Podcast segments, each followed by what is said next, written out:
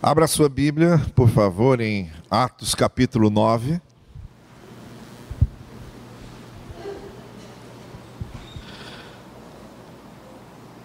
Nós estamos fazendo uma série de reflexões sobre o livro de Atos, caminhando aqui com esses episódios, essas narrativas que foram registradas nesse que é chamado o livro dos Atos dos Apóstolos da igreja inicial. E no capítulo 9, verso 1, nós encontramos a descrição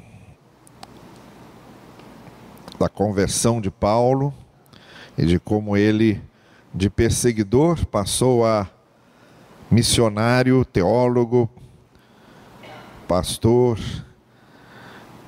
escritor, defendendo a, a fé cristã.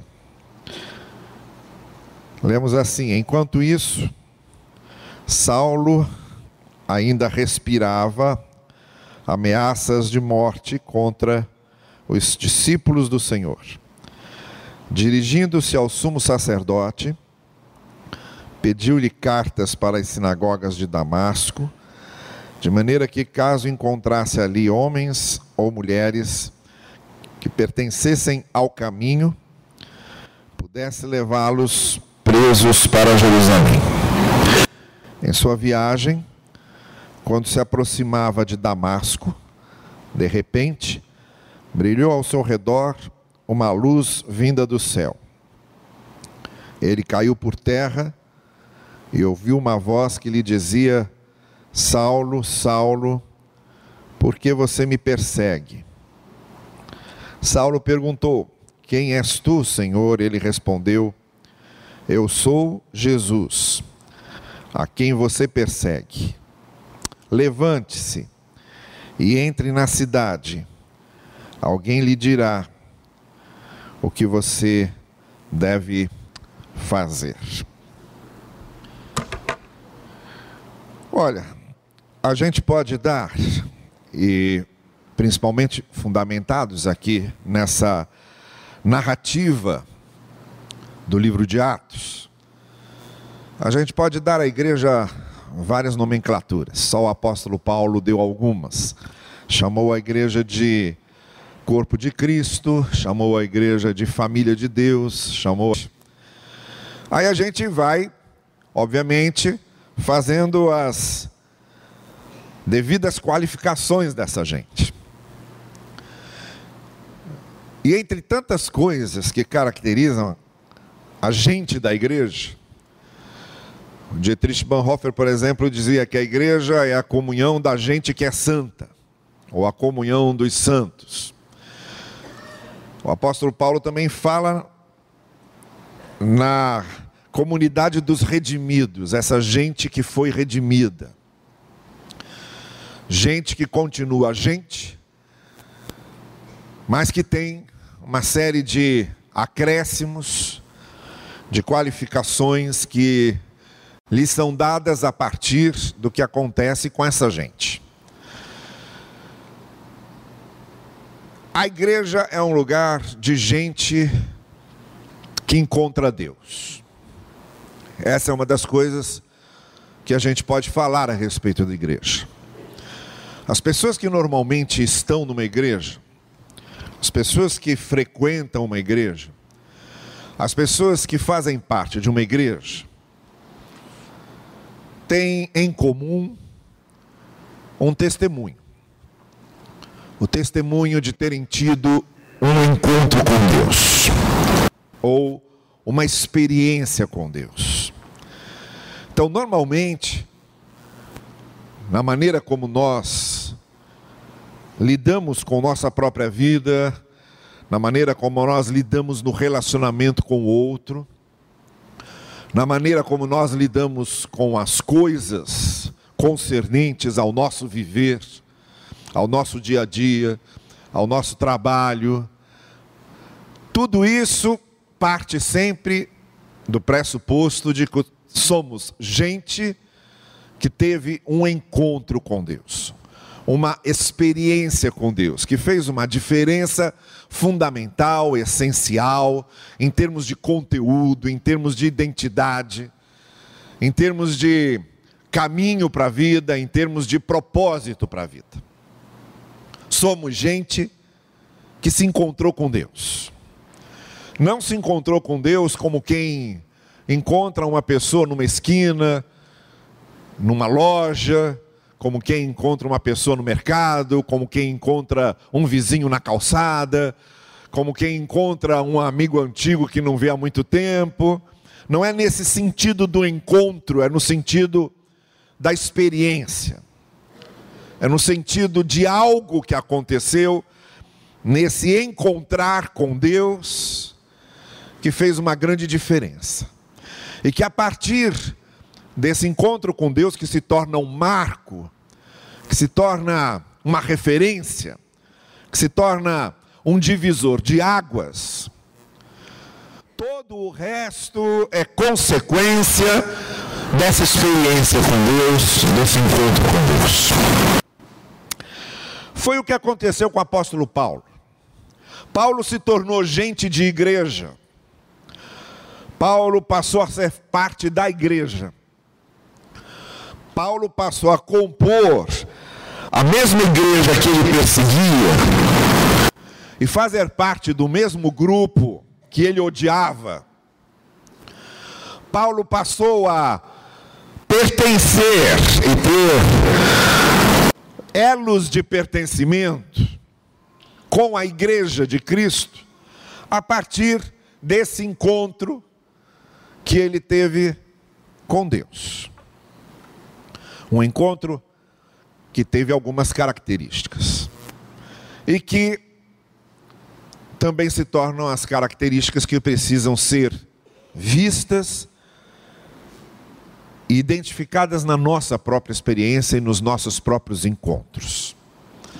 O que nós temos aqui no capítulo 9 de Atos não é apenas uma narrativa de como Paulo se tornou cristão é uma narrativa de como nós nos tornamos cristãos.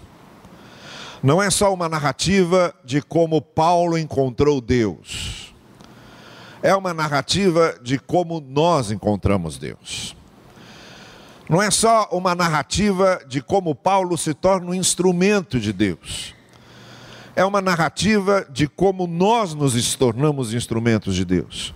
No sentido de que Embora a experiência de Paulo tenha sido, de forma relativa, diferente da nossa, porque é um homem de dois séculos atrás que estava se transportando numa estrada, provavelmente a cavalo, num meio de transporte que não é mais o nosso usual, mas era usualíssimo no seu tempo, que está indo para uma Damasco que não existe mais, hoje é uma outra Damasco de outros tempos. Vive numa cultura que não é a nossa, porque a cultura de Paulo é cultura oriental, a cultura daquela região chamada da lua crescente, que pega toda aquela região que chamamos hoje de Oriente Médio. Então, embora as circunstâncias históricas sejam diferentes, Embora relativamente haja diferenças substanciais entre o que Paulo vivia e o que Paulo era para o que vivemos hoje e para o que somos hoje, entretanto, em termos absolutos, em termos de conteúdo, a experiência tem que ser a mesma. O que nós temos nesse texto, mutatis mutandis, as circunstâncias, que estão longe de nós, porque é uma outra história, um outro contexto histórico, é uma outra geografia. O encontro de Paulo com Deus possui alguma qualificação especial que não pode faltar em nenhum outro encontro com Deus. Todos os demais encontros com Deus precisam também passar por essas mesmas qualificações de conteúdo, de substância. E que faz com que, embora nós tenhamos encontros com Deus, encontros com Cristo, com nossas peculiaridades. Alguns podem ter esse encontro com Deus dentro de uma igreja, outros podem ter esse encontro com Deus durante uma viagem, outros podem ter esse encontro com Deus sozinhos num quarto, outros podem ter um encontro com Deus lendo a Bíblia, outros podem ter um encontro com Deus ouvindo uma música. Embora os nossos encontros com Deus sejam diversificados em termos de forma, em termos de conteúdo, eles devem ser o mesmo. Em termos de conteúdo, devem ter essa semelhança com o foi o encontro de Paulo e com o que é o encontro de qualquer um com Deus. São essas semelhanças e isso que torna os nossos encontros diferentes em termos de circunstâncias. Num encontro igual em termos de conteúdo, é que a gente encontra nesse texto. A primeira coisa que identifica aquele encontro de Paulo com Deus e que identifica os nossos encontros com Deus é o que a gente pode chamar de a imprevisibilidade divina. A maneira imprevisível e às vezes surpreendente de Deus agir. Se fosse uma bolsa de apostas, vocês sabem que os ingleses têm essa cultura de apostar em tudo, né? Agora há pouco tempo nasceu outra criança real e estavam apostando qual seria o nome da criança. E eles apostam tudo, apostam qualquer coisa.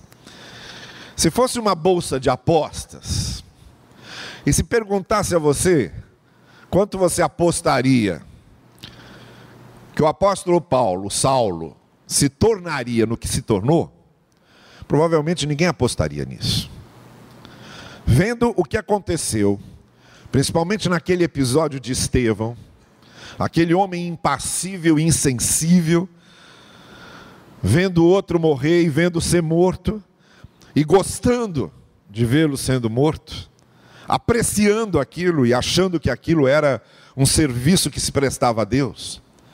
Quem olhava para aquela insensibilidade toda, jamais podia imaginar o que aquele homem seria três anos depois. De que forma ele voltaria para Jerusalém de onde ele tinha saído. E muito menos imaginaria o que ele se tornaria para a própria igreja. Ninguém apostava naquilo. Porque os nossos encontros com Deus nunca podem ser previsíveis. Deus vai promovendo seus encontros e estabelecendo a maneira de nos encontrar dentro da história e do contexto em que cada um se encontra, mas são as coisas mais imprevisíveis a maneira como Deus trabalha conosco, os instrumentos que Ele usa, os caminhos que Ele segue, a forma como Ele vai conduzindo aquilo para aquilo se tornar algo significativo na nossa vida, bom, não tem como prever isso. As ações de Deus, elas são como o Senhor Jesus Cristo já tinha dito. O vento bate onde quer e do jeito que quer, não tem como segurar, como medir, não tem como direcionar. Uma coisa a gente pode estar certo: os nossos encontros com Deus, ainda que sigam caminhos imprevisíveis, sempre resultarão naquilo que melhor Deus preparou para a gente. Então, talvez você retomando sua vida, faça mesmo essa pergunta e diga: nossa, como é que eu ia imaginar? Quando é que eu ia imaginar que Deus ia trabalhar na minha vida e fazer as coisas que Ele fez e conduzir as coisas como conduziu? Então, uma primeira coisa que deve caracterizar os encontros com Deus é essa imprevisibilidade. E digo mais: um encontro com Deus tem esse poder de mudar a nossa ideia sobre Deus. Um dos grandes objetivos de Deus, quando promove um encontro dele conosco, é mudar a nossa visão sobre um monte de coisas, mas é mudar a nossa visão principalmente sobre Ele, sobre o que Ele é. Nós não estamos falando de um incrédulo, nós estamos falando de um judeu, e não estamos falando de um judeu religioso apenas, nós estamos falando de um judeu que era fariseu e que levava a sério muito aquelas coisas todas,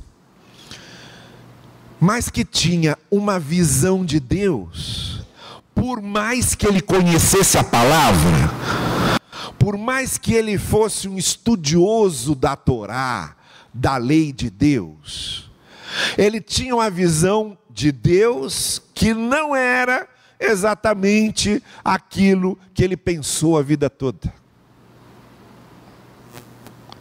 Por exemplo, aquilo que ele fez com Estevão, ele achava que estava servindo e agradando a Deus com aquilo. E mais, nesse caminho para Damasco, nessa viagem para Damasco, ele achava que estava indo para fazer um serviço a Deus pegar esses cristãos que estavam inventando essa história de um judeu de Nazaré que dizia que era Deus e que tinha ressuscitado ao terceiro dia, pegar essa maluquice toda e acabar com essa maluquice. E prender esses judeus hereges que estavam distorcendo o judaísmo, que estavam profanando o nome de Deus, que estavam reduzindo Deus a um filho de um carpinteiro, que foi julgado pelos romanos, e foi condenado pelos romanos, e foi crucificado pelos romanos, e ainda estavam inventando a história de que ele havia ressuscitado ao terceiro dia, estava vivo e era Deus.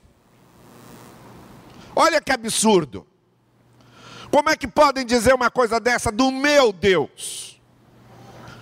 Como é que podem ofender o meu Deus desse jeito? Não. Vamos dar um jeito nisso. E aí, em nome de Deus, em nome de Deus, ele sai esbofeteando todo mundo, prendendo e permitindo que morra, como ele fez com Estevão. E aí, nesse encontro com Deus, ele descobre que Deus era diferente do que ele achava. Quando ele ouve aquela resposta, eu sou aquele a quem tu persegues. De repente cai a ficha. E ele diz assim: quer dizer que esse tempo todo eu estou fazendo uma coisa que eu acho que está agradando a Deus, e na verdade está desagradando a Deus. Quer dizer que esse tempo todo eu não estou sendo fiel a Deus, mas eu estou sendo fiel a uma ideia minha sobre Deus. Porque há uma diferença enorme entre sermos fiéis a Deus e sermos fiéis a uma ideia nossa sobre Deus. E quando nós somos fiéis a uma ideia nossa sobre Deus, e elegemos essa ideia nossa sobre Deus, de forma absoluta, nós somos capazes de fazer as coisas mais horrorosas em nome dessa ideia nossa sobre Deus. Então, o encontro com Deus não é um encontro com uma ideia nossa sobre Deus, é encontro com Deus. E normalmente, É um encontro dessa imprevisibilidade do Deus que se mostra muitas, muito, muito longe daquilo que a gente imaginava. Mas não tem outro jeito, porque nós não somos chamados para colocar no altar uma ideia nossa sobre Deus, um dogma nosso sobre Deus, um credo nosso sobre Deus, uma teologia nossa sobre Deus. Nós somos chamados para ter um encontro com Deus. E foi o que aconteceu com Paulo. Um encontro com o próprio Deus.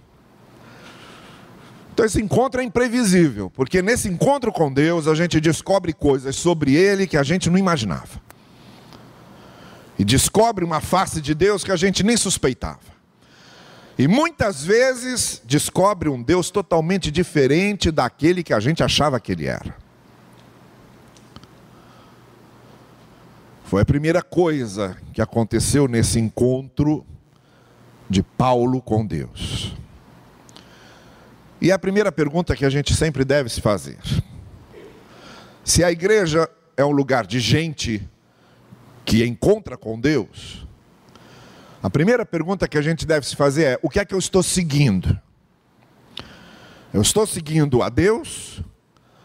Eu estou crendo em Deus? E tive a minha experiência com Deus?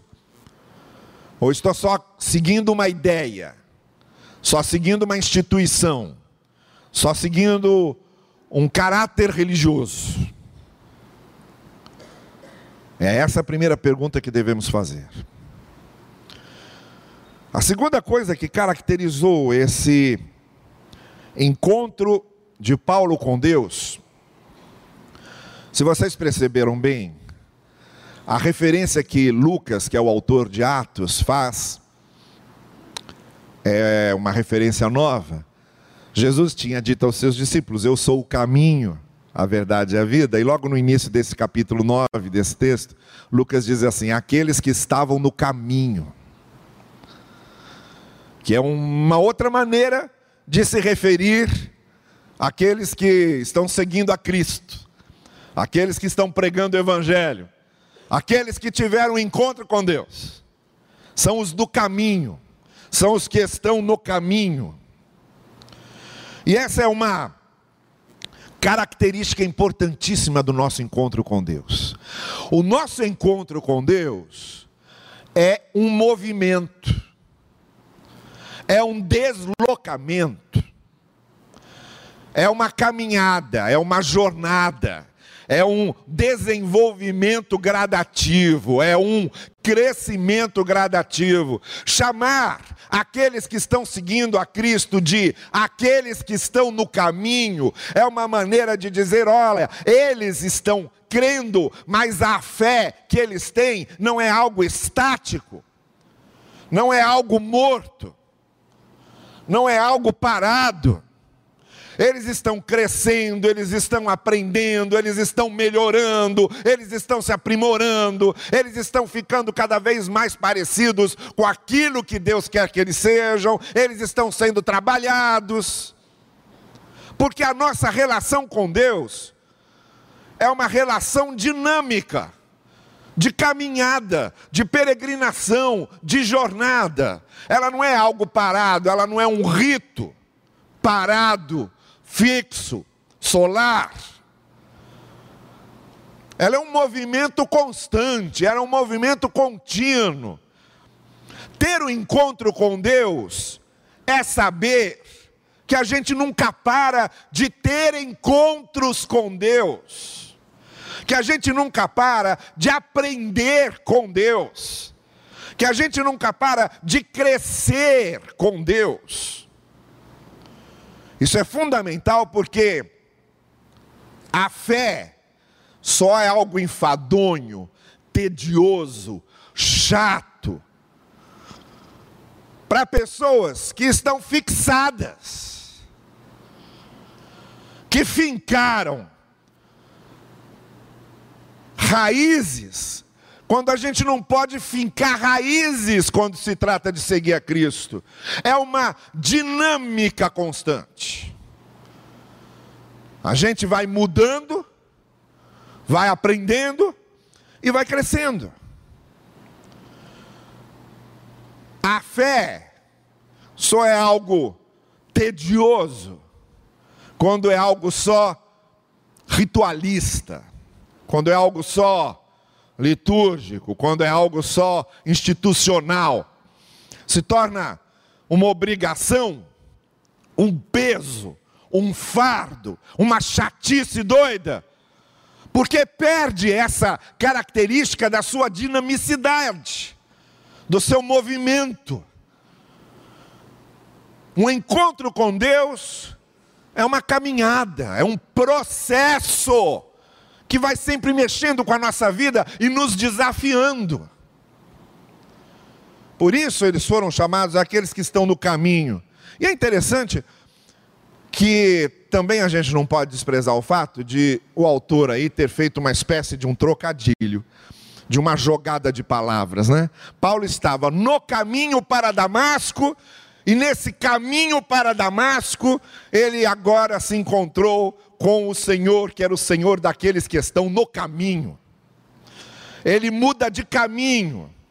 Ele sai do caminho que vai para Damasco e vai para o caminho daqueles que não tem limite, que não estão indo para uma cidade específica, nem para uma região específica, nem para uma rua específica, porque quando nós cremos em Cristo, estamos seguindo a Cristo, nós não estamos indo para locais específicos, nós estamos indo para a amplidão, para o infinito, para aquilo que Deus começa a fazer na nossa vida e vai fazendo até a gente estar tá nesse infinito finalmente.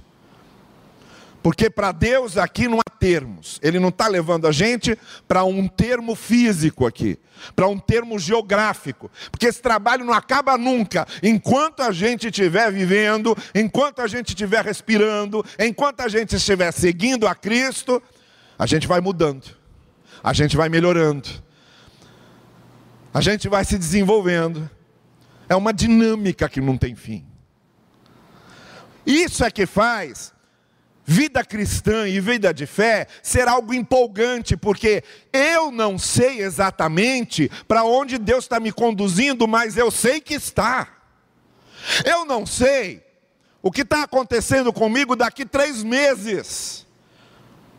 Mas não importa para mim o que está acontecendo daqui três meses. Eu estou nas mãos de Deus e daqui três meses eu estou nas mãos dele do mesmo jeito. Porque é uma dinâmica, é um movimento, mas sempre nas mãos dele. É o caminho. Então, olha, se esse negócio de seguir a Cristo está muito chato para você, parece algo muito parado, parece que é sempre a mesma coisa, é porque está faltando, você está no caminho nessa caminhada e nessa perspectiva do encontro com Deus, que é essa dinamicidade contínua e inacabável. Que foi o que aconteceu com o apóstolo Paulo. Ó. Depois que ele saiu do caminho de Damasco para esse caminho, não teve jeito. A vida de Paulo foi uma coisa que não tinha como, não tinha tédio, não tinha rotina era um encantamento para ele cada vez maior. E, e cada hora ele estava no lugar, e cada vez Deus abriu uma porta para ele, e ele não sabia ao certo o que, que aquilo ia dar. Essa dinamicidade da vida cristã, de você não saber ao certo onde vai parar, mas saber que aquele que iniciou a boa obra há de completá-la até o dia final, essa confiança você tem. Então é um encontro com um Deus imprevisível, que às vezes, na maioria das vezes, nesse nosso encontro com Ele, Ele vai nos mostrar coisas sobre Ele que a gente não sabia. E a gente vai descobrir que mais importante do que ser fiel a uma ideia minha sobre Deus é ser fiel ao próprio Deus, ao que Ele é. E ele vai nos mostrando. Segundo, estamos no caminho. Encontros com Deus levam a essa dinamicidade, levam a essa mudança constante, levam a esse aprimoramento contínuo. A terceira coisa que caracteriza esse encontro de Paulo é um verbo. Um verbo especialmente particular aí nesse texto, que é quando diz que ele caiu. Não diz ao certo caiu, da, caiu do cavalo. Se ele estava montado, caiu no cavalo. Ou se ele estava andando, aquela luz forte que apareceu, ele tomou um susto com aquilo, caiu no chão. Não importa. Uma coisa que importa. Não, preste bem atenção nisso. Não existem encontros com Deus em que a gente não caia. O encontro com Deus ou faz a gente cair, ou não é encontro com Deus. Ou derruba a gente, ou não é encontro com Deus. Encontro com Deus tem que fazer a gente olhar para a gente e descobrir quem realmente nós somos e cair. Cair das nuvens. Cai de uma autoimagem, às vezes muito boa, que a gente tinha da gente. O Machado de Assis Gustavo, é, escreveu uma vez o seguinte: olha, é melhor cair das nuvens do que de um terceiro andar, realmente. Mas às vezes a gente sofre uma dor muito grande quando cai das nuvens. A gente está pensando que a gente é muita coisa, e pode muita coisa, e de repente, nesse encontro com Deus, a gente descobre quem realmente somos. Caímos da arrogância da arrogância de acharmos que nos bastamos. Caímos da vaidade, caímos do orgulho. A dependência da graça não é algo fácil, porque a dependência da graça parte da queda da arrogância, da vaidade e do orgulho.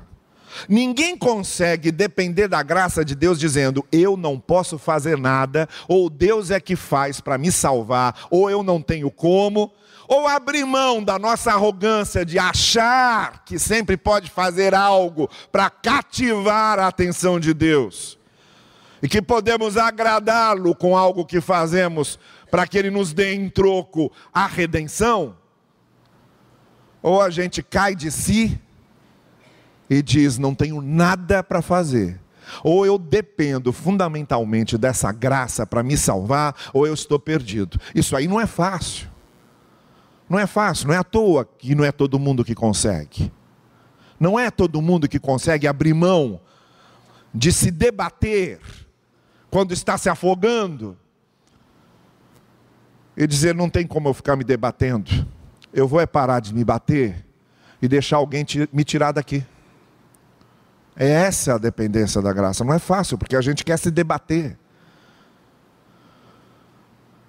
Depender da graça de Deus é chegar à conclusão de que não tem como nos debatermos, ou o Senhor joga a corda, ou a gente vai afundar.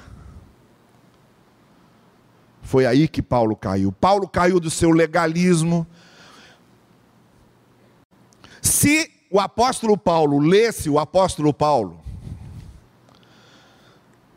se alguém chegasse para Saulo de Tarso e mostrasse, por exemplo, a carta aos Filipenses para ele, ele dissesse: Olha aqui, lê isso aqui.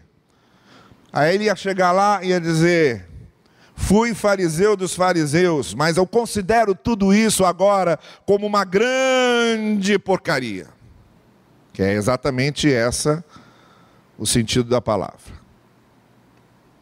Um lixo total ele ia dizer: mata esse herege, prende esse herege.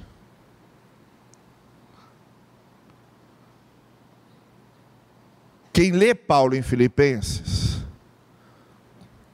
não reconhece, porque é exatamente isso que ele está dizendo em Filipenses: eu caí, caí da confiança que eu tinha na lei, caí da minha idolatria pela lei Caí da minha arrogância de achar que se eu cumprisse tudo direitinho, Deus ia me dar um prêmio, Eu caí dessa arrogância. Eu caí da vaidade de achar que o fato de eu ser um fariseu fiel, isso ia balançar o coração de Deus. Caí dessa vaidade. Ele caiu.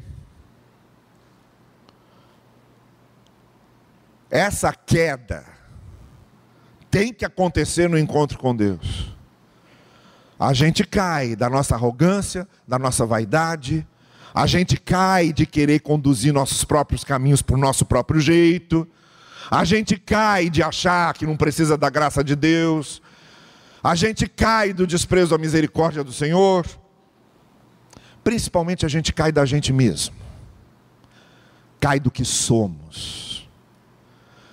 E é aí que Jesus Cristo começa a sua obra.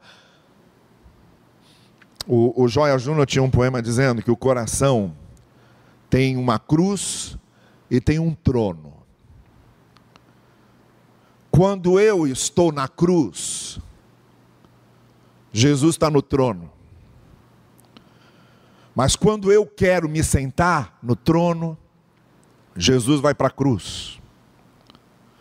Por isso o apóstolo Paulo, de novo, escrevendo Gálatas, algo que ele jamais imaginou que podia escrever na vida, ele bota lá: Já estou crucificado com Cristo, e a vida que eu agora vivo, eu a vivo na fé do meu Senhor.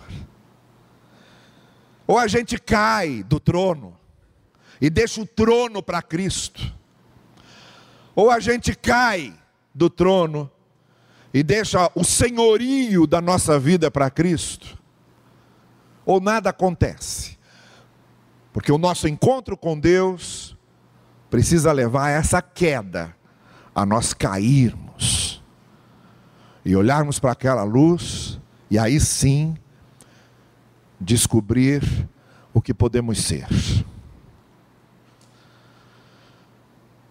E por fim, uma última coisa que a gente deve lembrar sobre esse encontro de Paulo com Deus. O encontro com Deus é esse, essa imprevisibilidade em que a gente descobre quem Deus é realmente.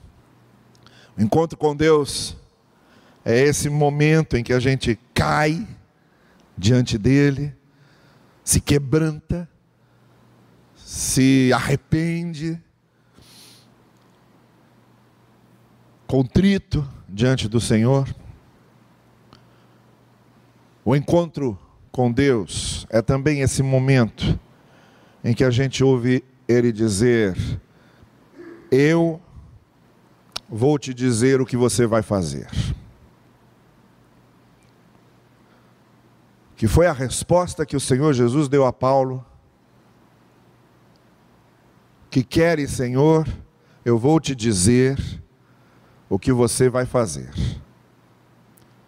Porque não há encontro com Deus que não venha imbuído, somado, vinculado a um sentimento de missão. Todo encontro com Deus nos leva a um sentimento de missão, de algo que precisamos fazer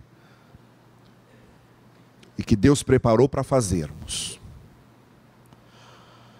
Foi o que aconteceu com todos os encontros com Deus.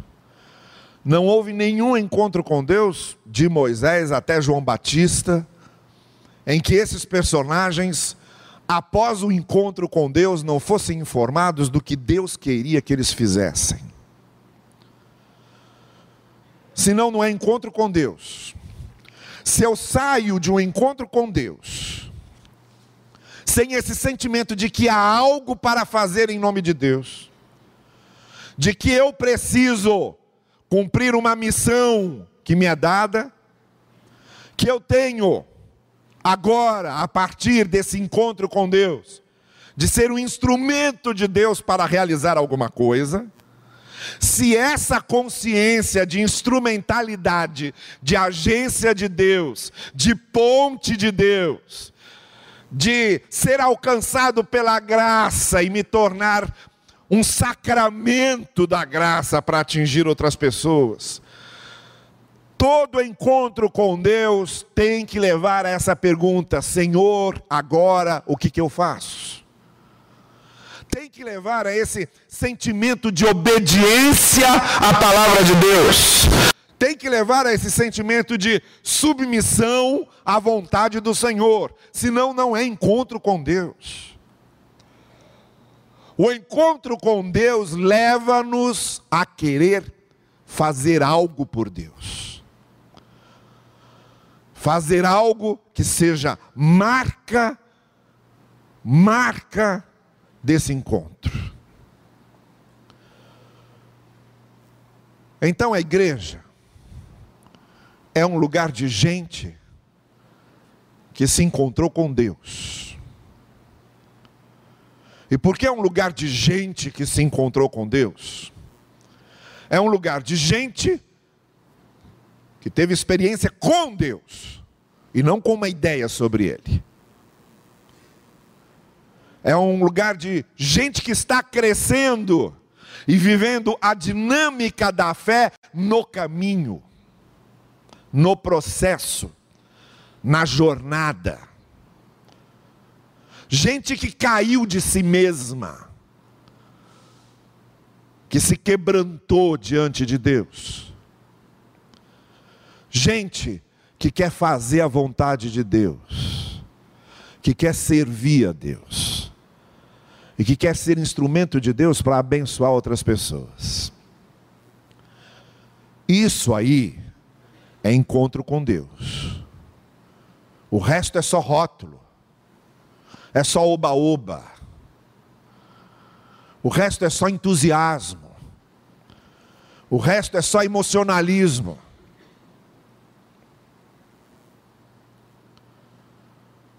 Não adianta nós cantarmos que nos encontramos com Deus, se essas coisas não estiverem acontecendo na nossa vida. Se essas características do encontro com Deus não caracterizam o nosso encontro com Deus, nós não tivemos um encontro com Deus real. É só misticismo. É só uma contemplação mística. Nada mais. E Deus não quer contemplações místicas. Deus quer ação. Deus quer vida. Deus quer fruto. Deus quer que a árvore dê fruto.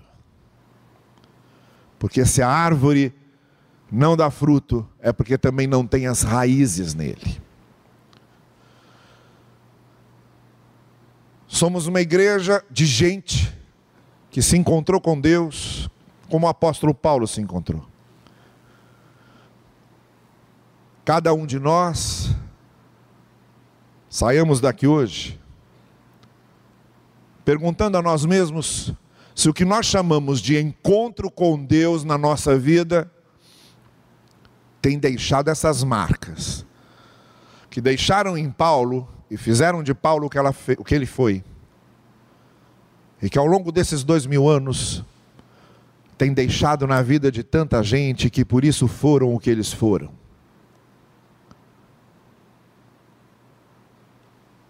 Nós não precisamos de uma igreja cheia de gente. Nós precisamos de uma igreja cheia de gente que tenha tido um verdadeiro e autêntico encontro com Deus. E que isso seja um desafio constante para nós. Amém.